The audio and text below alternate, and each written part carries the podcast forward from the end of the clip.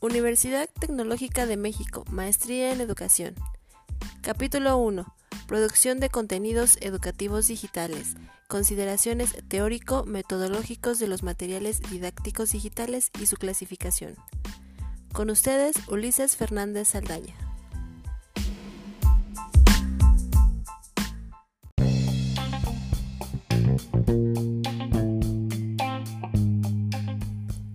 Hola a todos, bienvenidos al primer capítulo de producción de contenidos educativos digitales.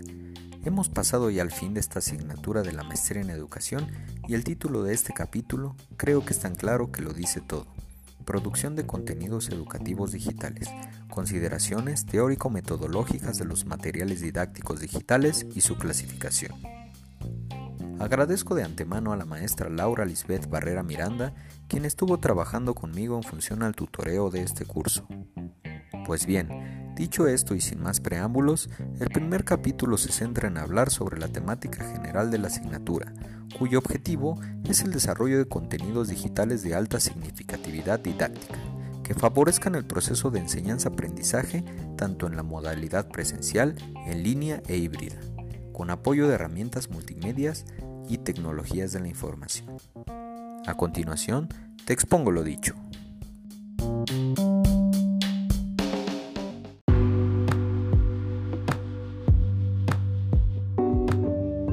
Los materiales educativos digitales son recursos facilitadores del proceso de enseñanza-aprendizaje en soporte digital necesitan determinar y organizar los procesos involucrados en la producción de materiales digitales y en la utilización de medios aplicando el diseño como herramienta de estrategia y gestión.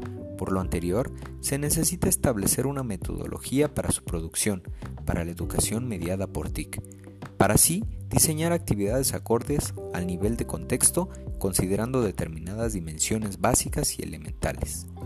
Estas dimensiones toman cuerpo en acciones que se identifican como fases de diseño, que deben tomar en cuenta los aspectos de cada proyecto, con una estructura organizativa y que identifique tareas y responsabilidades, registrando actividades para generar indicadores de calidad básicos para cada proceso.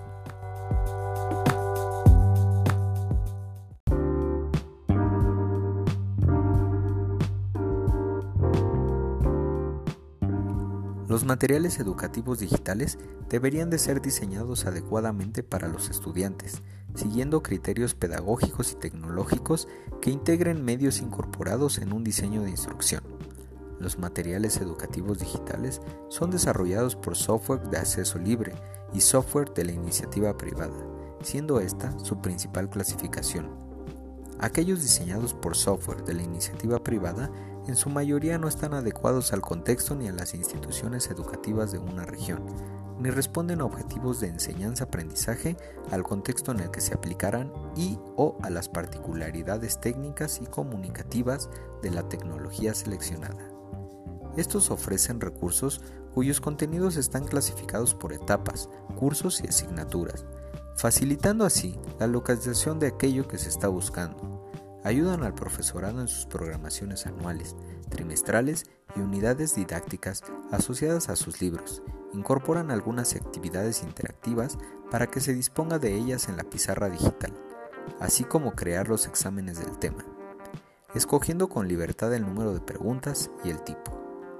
Por otro lado, los que son proyectados mediante software libre se caracterizan porque permiten de la colaboración en comunidad educativa investigando, creando, modificando y trabajando en equipo, como por ejemplo Click 3.0 y JClick.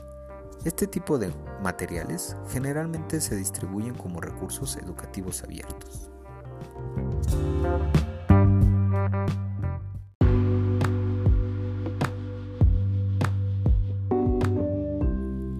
Como la producción de contenidos educativos digitales es un tema complejo y con múltiples enfoques posibles, me gustaría que nos respondieras, ¿qué tan importante es que el diseño de materiales didácticos digitales olvide cualquier fin comercial para enfocarse de lleno en las necesidades reales de las personas en sus entornos específicos?